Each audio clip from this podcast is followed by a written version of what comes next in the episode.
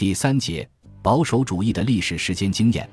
如果马克思将目标锁定在整全性的欧洲思路上，那么其视野所及就不可能包括他的共产主义学说，充其量他可能是民粹主义、共产主义社会中的极端观点，有时也叫地方主义的设想，如此等等。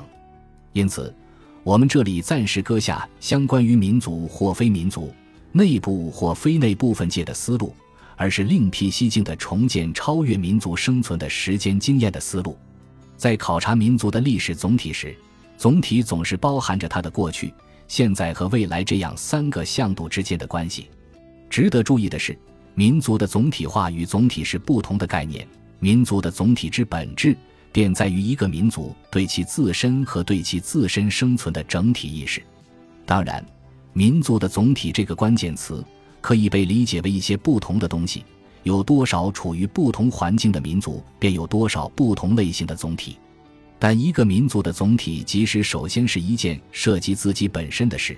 它也不能完全只从自身考虑。与此同时，在民族的总体化中，不能只有一个向度，即要么是过去，要么是现在，要么是未来。一般而言，只是着眼于过去的民族的总体概念具有保守主义的因素。但是，要解释保守主义，不仅需要关注不同的政治思想对比。而且需要关注哲学意义上的保守主义。哲学保守主义死抱住民族的总体，但它的总体是虚假、空洞的总体。它强调经验、直觉，在对存在与时间的关系理解上强调动态的感觉。他认为，只有动态的感觉才能把握变化的存在。至于存在本身的演变，当下的刹那只是相对于过去无穷发展的起点。是整体之中的一部分，过去是现在的部分，现在亦是将来的部分。勉强割断经验的任何部分而求突破是错误的。不过，存在许多种保守主义概念定义，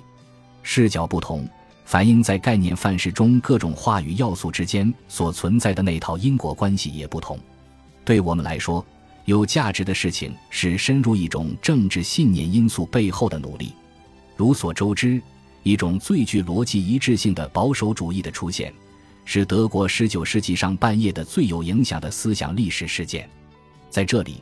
当我们强调保守主义与德国精神之间的紧密联系时，便会发现隐含在它之中的历史哲学含义，即保守主义在本然而不是应然，在有机集体联合而不是与之对立的机械社会或自由人联合的基础上寻求理解和解释历史，在某种意义上。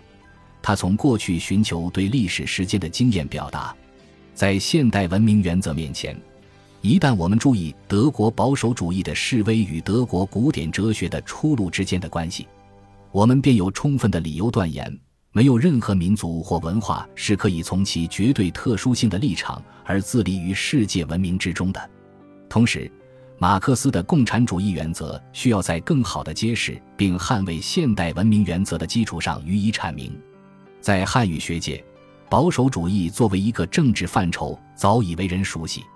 在人们的印象中，似乎保守主义仅仅是一种政治信条，与根植于具体经验和特殊场合的历史时间经验没有什么关系。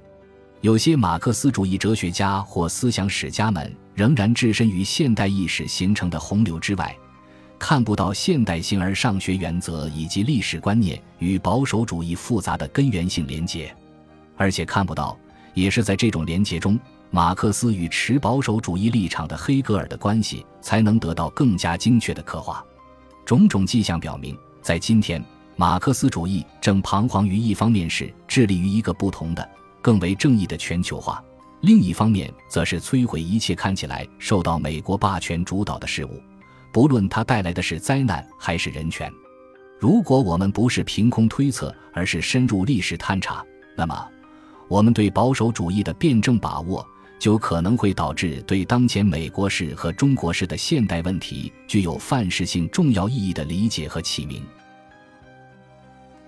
本集播放完毕，感谢您的收听，喜欢请订阅加关注，主页有更多精彩内容。